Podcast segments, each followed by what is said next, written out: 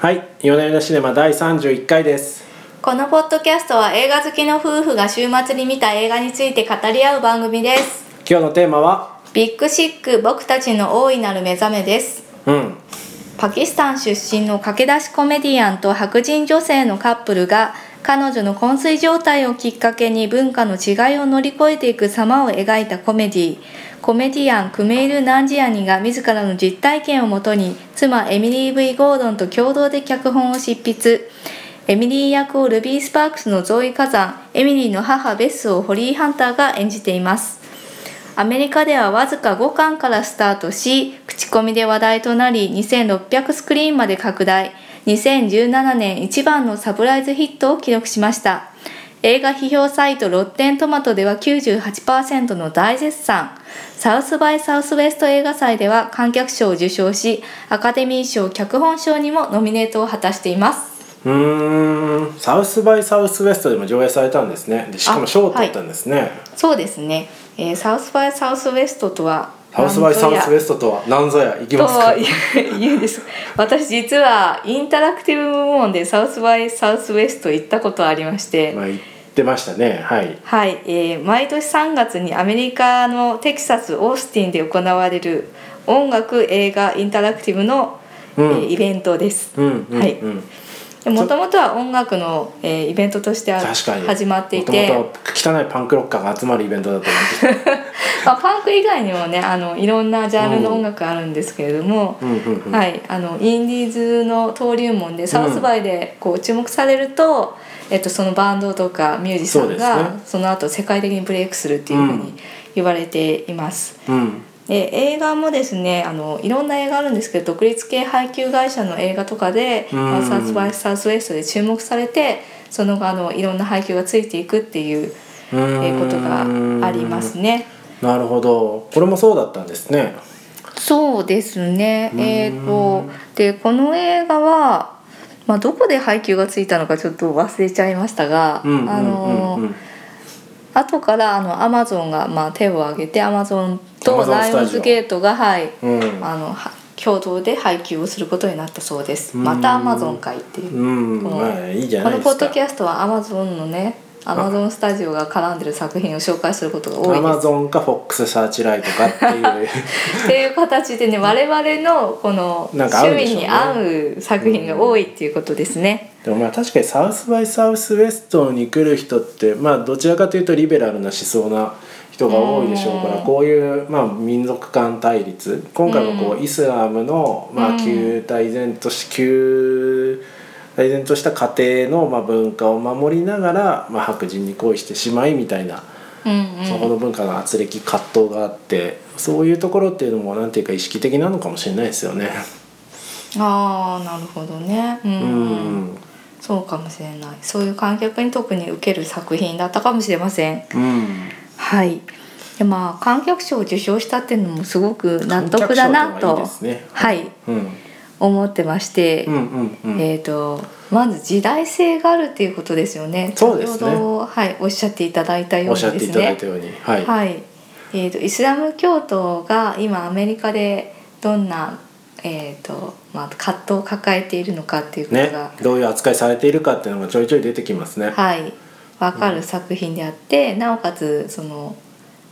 イスラム教徒であるパキスタンの移民である彼の側からの視点で、うん、えー脚本が描かれていてまあそこがこう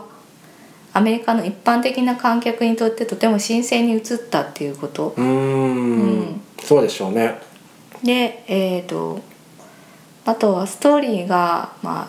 とても心を打つうん感動的なものだったっていうことと、うん、でなおかつ、えー、とこうした文化対立の物語にしてはあんまり重たくなってないんですよね。警戒ですね。すごくユーモアがいっぱいある作品で、とても一気に見れる、うん、はい、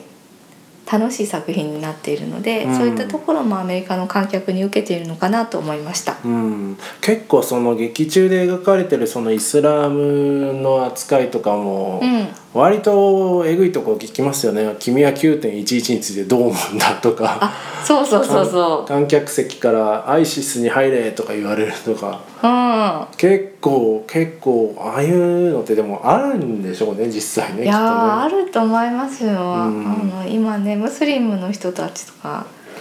なんていうのあのほっかむりみたいなあほっかぶりみたいなはい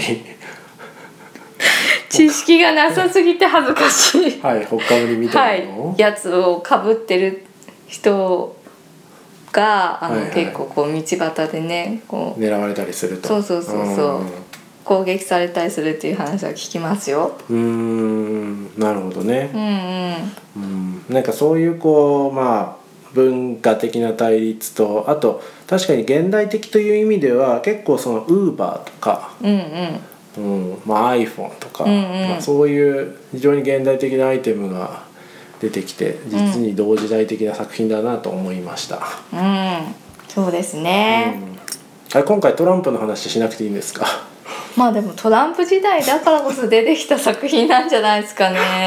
やっぱりやっぱりそうそうそうやっぱりやっぱトランンプだからヒットしたそうイスラム教徒は国に帰れっていうふうにあの国から締め出そうとしてるわけですわでその中で、えー、とイスラム教徒で移民であるパキスタン出身の移民である彼が、うんえー、との視点で描かれたラブコメディということで、そこもすごく新鮮に受け入れられたんじゃないかなって思いますね。このポッドキャストといえば大体3回に1回はドナルド・トランプの話をしてる感じがしますうーんそうですねもう今世紀最高のヴィランです みんなどういうどういうことですかあのなんヴィかラこンう映画の中の悪役のことをヴィランって言うんですビけどランビラインみたいなやつですね、まあ、ディズニーとかで分かりやすい悪役のヴィラン、はいもうそうですね21世紀のヴィラントラ ンプなるほどなんねですよみんなの共通の敵みたいまあな盛り上がりますねそういうのがあるとはい、はいやっぱねひ一つ大きな敵がいるとみんな結集してね アベンジャーズになりますよア ベンジまあなるほどねまあそういうテーマを扱いながらも、はい先ほども出てましたけど非常にテンポが良くて、はい軽妙でユーモアのある作品ですねこれ全然知らなかったんですけど、うん見てよかったなと思いましたねねそうですねあの主演の2人もすごくよくて、うんえまあクメール・ナンジアニっていう、まあ、自分自身の体験を、まあ、映画化してよく書いたなと思いました脚本を書いて自分でも主演しているんですけれども、うんえーこの方は、えっと、エミー賞を取った「シリコンバレー」っていう番組に出ていたり。あーえへっえとアメリカではコメディアンとしてコメディアン俳優として活躍している方ですう。ーでんまあもともとスタンドアップコメディアンだったっていうところでやっぱりすごくあのテンポがよくうんて彼が出てくると面白いんですよね。うんで、えー、とエミリー役を演じているのがゾーイ・カザンうってんいう、ルビー・スパークスに出ていた女優さんで非常にチャーミングで可愛いですねそうなんですよそうなんですよ顔表情がコロコロコロコロ変わって結構ね彼女が際どいことを言ったりとかもするんですけど、まあそれももともと彼女が持ってるキュートさによってうんすごく魅力的に見えるんですそうよね。ですねうん、まあゾーイ・カザンさんのバックグラウンドを話しますと,、うんえー、と「欲望という名の電車」などで知られるエリア・カザンという超有名映画監督がいるんですけど、うんその方の孫で,、立派な立派な血筋ですね。はい、で彼女自身もすごく菜園でですあねらま。えー、と脚本とか制作もやっている女性でへす。でポール・ダノっていうえ。うんうん。えー、と独立系の作品に出ている俳優さんがいるんですけど、はあ、はえっ、とね有名なところだと「リトル・ミス・サンシャイン」のおあ。兄ちゃんうーん。うんうんうん。顔は思い出せませんが、まあそうなんですねと。かはいうん。最近何に出てるかな、まあ、ちょっとポール・ダノさんの作品群について は忘れました。はいはい。まあ置いておきましょう。はいそのその方が何なんですか。といやポール・ダノとずっと付き合っててああなるほあのどね。結婚はしてないんですけど、まパーあ、トナー実質上のパートナーで,、へーで最近2人の間に子供が生まれましたああその話をしたかったんですね。そうそうそうハリウッドゴシップ的なやはいつ。はい。なるほどね。ああでもあれですねそのゾーイさんは非常にキュートでしかもそういうこう菜園っていうのが出ないようなちょっとどんくさいちょっと垢抜けないようなあ垢感じ抜けないように感じた、ええいや、ええそうかな、ええええなんかそんないかにも都会っ子な感じしましたけどねあそうですかあうーん、都会のやっぱ起点の利くユーモアのある女性っていあうら感そじれがしまはした私と受け取り方がだいぶ違いますね、えー、だってあのワンピースの水玉とか可愛かったじゃないですかあーあそうですかちょっと僕的にはちょっと垢抜けなさを残したっていうノースカロライナから出てきた感じのああそう そうなんか洗練されすぎない良さみたいなのまあ、洗練ってまではいかないんですけれども、うんやっぱり頭の良さみたいなのを感あじさそうせでるすね女の子だったな頭っての思い良ますさはあるもののなんかこううん完成度の低いと言いますかつまりですよ、やっぱり性格悪いと思うんだよねいやちょっと そんな待ってふうにこの映画見て彼女にちょっとそ待んってなふうに思うって非常にキュートだなっていうポジティブな意見をはい言っているわけですよ、うんなんかなんかすごいこう例えばアン・ハサウェイとか美人中の美人ですよみたいな感じじゃなくてうんちょっとこうちょちょっとこうなんですかねしその辺にいるような感じと言いますかあーあそうなんだそういう感じがしましたけどねいやだからすごく良かったなと私の性格の問題は置いておいてですよ はいいやとにかく良かったなと思うんですルビーチューズデーですか僕も見てないんです けどルビー・スパークスルビーチューズデーはストーンズの歌ですそうで すねルビースパークスも見てみますよ、うん、はいルビー・スパークスのゾーイちゃんめちゃくちゃ可愛くてあの日本のサブカル軍がもう心を打ち抜かれてましあーちょっと僕たしかもこうパンツ姿で出てきたらああっ僕てなサブりまカすルじゃないんでちょっとわかんないこの後に及んで何言ってんですか ねはいもうちょっとそれ見たらね彼女にもう続行になるとい思うやでもこの映画でも非常にチャーミングでしたよそう本当可愛い可愛らしい、そうですねなんかもう表情がねくるくる変わってこうそう花が花がありますようね、んうん怒ったり笑ったりなんかこうちょっとねいそうたですずらねっぽく、目をクリクリっとさせてみたり花があって非常にいいですよね、うんうん、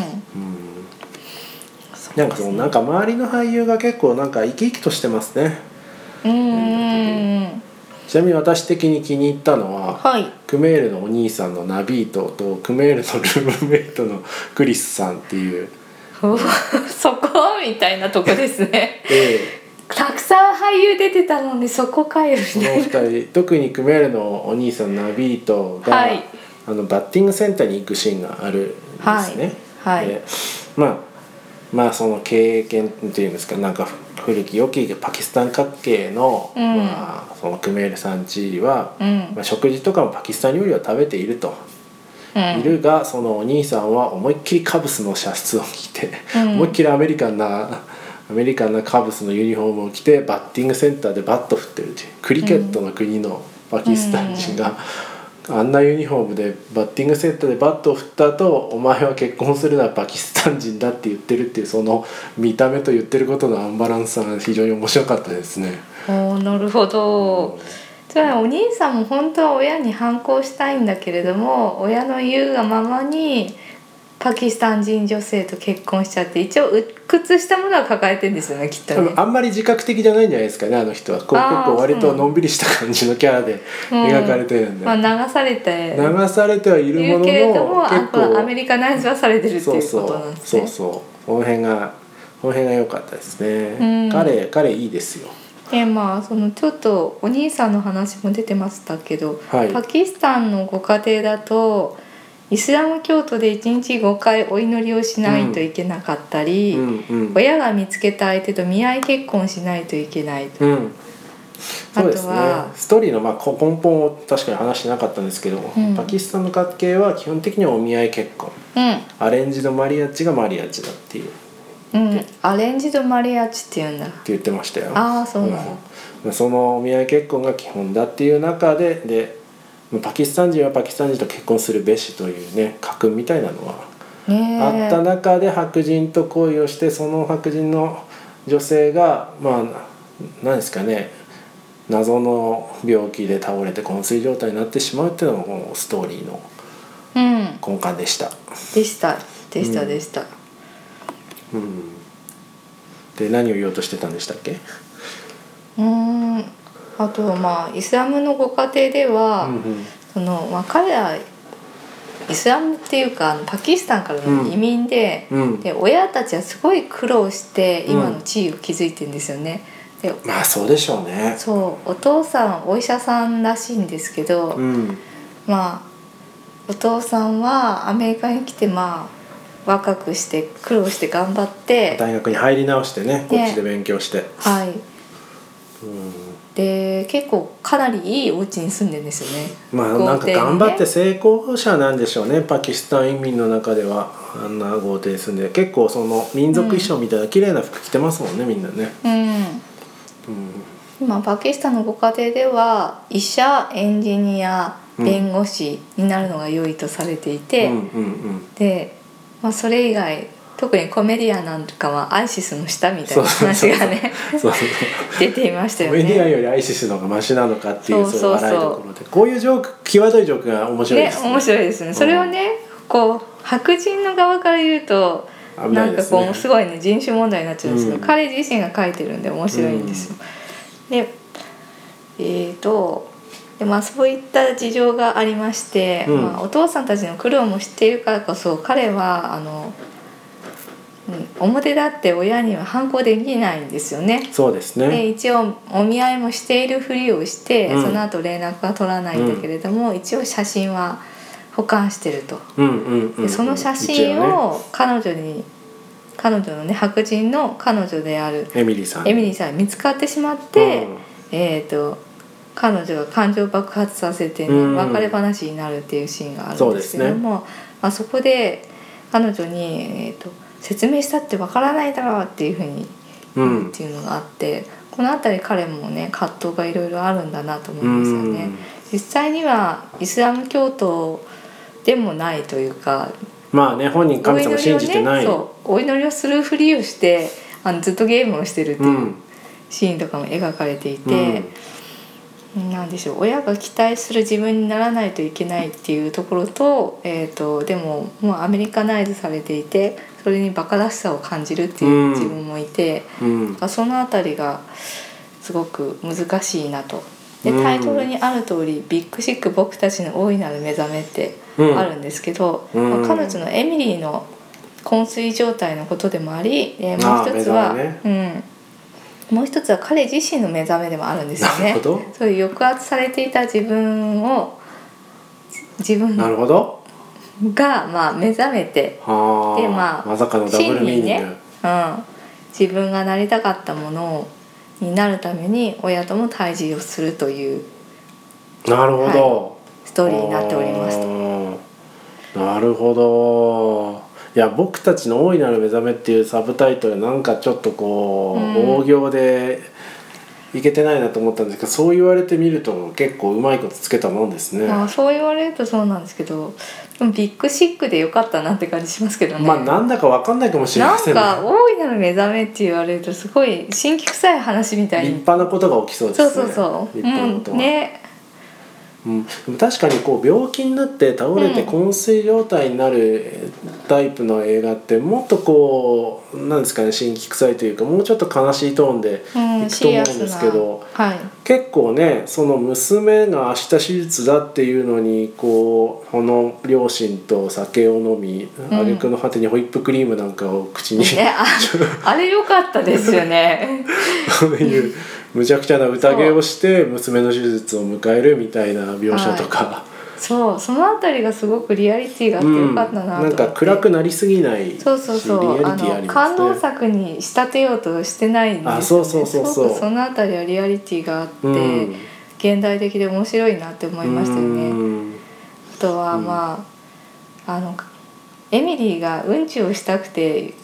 夜中に食堂に行こうっていうふうに言うっていうところですよ ね。ああああいうのねなんかマッチがあるとどうなんですか、匂いって消えるんですかあーなんかねマッチとそう消臭スプレーがないって言って出たんてで、うん、はい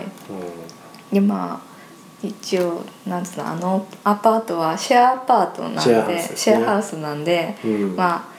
その人がいるところでうんちができないと、うんだからこう他のとこ行ってしたいっていうふうに主張するっていうシーンがあるんですけれど、まあ、そこも割と話の本筋からしたらどうでもいいシーンではあるんですけれども、うんすごくその2人の関係とか、確かにね、はい、っていうところとかがこう彼女の可愛らしさっていうところを強調するシーンでもあって、うんうんうんうんすごく良かったなって思いますね。うんなるほどなんかでもそういうちょいちょいとこうサイドストーリーというわけじゃないですけど、うん面白いシーンが挟まれるのがいいですうん、よそうね。なのであのどのキャラクターもすごく愛おしくなっちゃうよんううんに描かれているので、あ同居人のクリスもいい ですよ。僕もおすすめクリスはい同居人あのあクリス。ごめんクリスの話がクリスまのだだった話ねは、はいクリスの話、まあ、大したトピックではないんですけどね、まあ、はいクリス同居人のクリスもまあ同じコメディアンだけれどもその,、まあ、そのクメールさんがうんうんあのなんなんとかモントリオールコメディショーの審査員かなんかに「お前はいい次ショーに来いよ」って言われた時に「僕はどうだった?」って言うと「面白かった」って言わ れるななんとも言えずただただスルーされるとかうんあの、まあ、そのエミリーを家について連れてきた後にシリに向かってうんなんうんなんとかさんに電話して」って言ってシリに連れなく反応塩対応されてるとか。うんうん結構そういうなんですかね寒いキャラでいいですよね彼ねそうそうですそねうそう 結構味わい味わいあるなと思いましたあの人うんうんだいぶそうですね脇のキャラクターもうんあの味わいがあって描かれていてよかったですねですねうんああとあれですね一個言うあ思ったのは指紋認証はやっぱり脆弱だなと思いましたそこですか、えーまあ説明しますとその、はいまあエミリーさん昏睡状態に陥りますとうんで駆けつけた駆けつけたクメールがな電話をしなきゃいけない親に電話をしなきゃいけない、で iPhone を取って、まあ、パスコードロックがかかってるとうんであこれはダメだなと思ったらね寝てるエミリーの指をこう指紋認証してうん開くわけであ指紋認証って脆弱だなと思いましたけどねあれででもこれから顔認証とか増えてきますよどうするんですかね顔認証目開閉じてると反応しないんですかねわかんないけどねどうなんでしょうね死体で反応するのかとかねいろいろ気になりますねそうか死体で反応したら困るの犯かな罪のね僕がスリラーがなんかこう目を開けたところにこうパシッてやってでも行くみたいなそういうトリックをまあでもまあまあ使用はさておき、はいそういう時代時代のアイテムが、うんその物語のフックになってるっていうのはいいですよね。うんうん、うんあねウーバーとかねあウーバーも出てくるしね。そうそうそうそう。そうかもしれないうんうんまさかの指紋認証が気になるっていう話になるとはまあ大大切ですよ指紋認証は。うーんうんなるほどはい、はい。他言っておきたいことありますか？が言っておきたいことそうですねあの制作がですね、おまあ、う40歳の童貞男などで知られるジャド・アパトーさんうん。がは入っていましてあ、はあはもともとこのクメールとコメディアンコメディアン仲間というかコメディ界隈仲間あ。で,、うんでクメールから実はこうこういうことがあったんだっていう話を聞いて、うんうんそれめっちゃ面白いじゃん映画にしようっていうことであそういう流れなんだこのプロジェクトが始まったそうなんいですやしかし自分の実はよくよく演じられるなって思いますけどね自分の実話を別の女女優とうん演じるって結構すごいですよね。うん、でもまあ彼自身が演じるからこそリアリティもあるそのうでかなすとね思いま。いやす。そうだと思いちょっます。とねやっぱりあの実体験の頃よりも年を取ってるんで、うんうんうん。あのそこは違和感は多少あるかもしれませんけど、ううんあん、そういう流れなんだ。へえ、そうなんですね。でした。うーん。えーそうですねまあ本当に現代のね多様性というかダイバーシティを象徴する作品になったんじゃないかなと思いますね。うんまあそうですね。と言いつつもまあそのまあ気楽気軽に見れる映画ですので。うん、うんぜひ皆さん週末の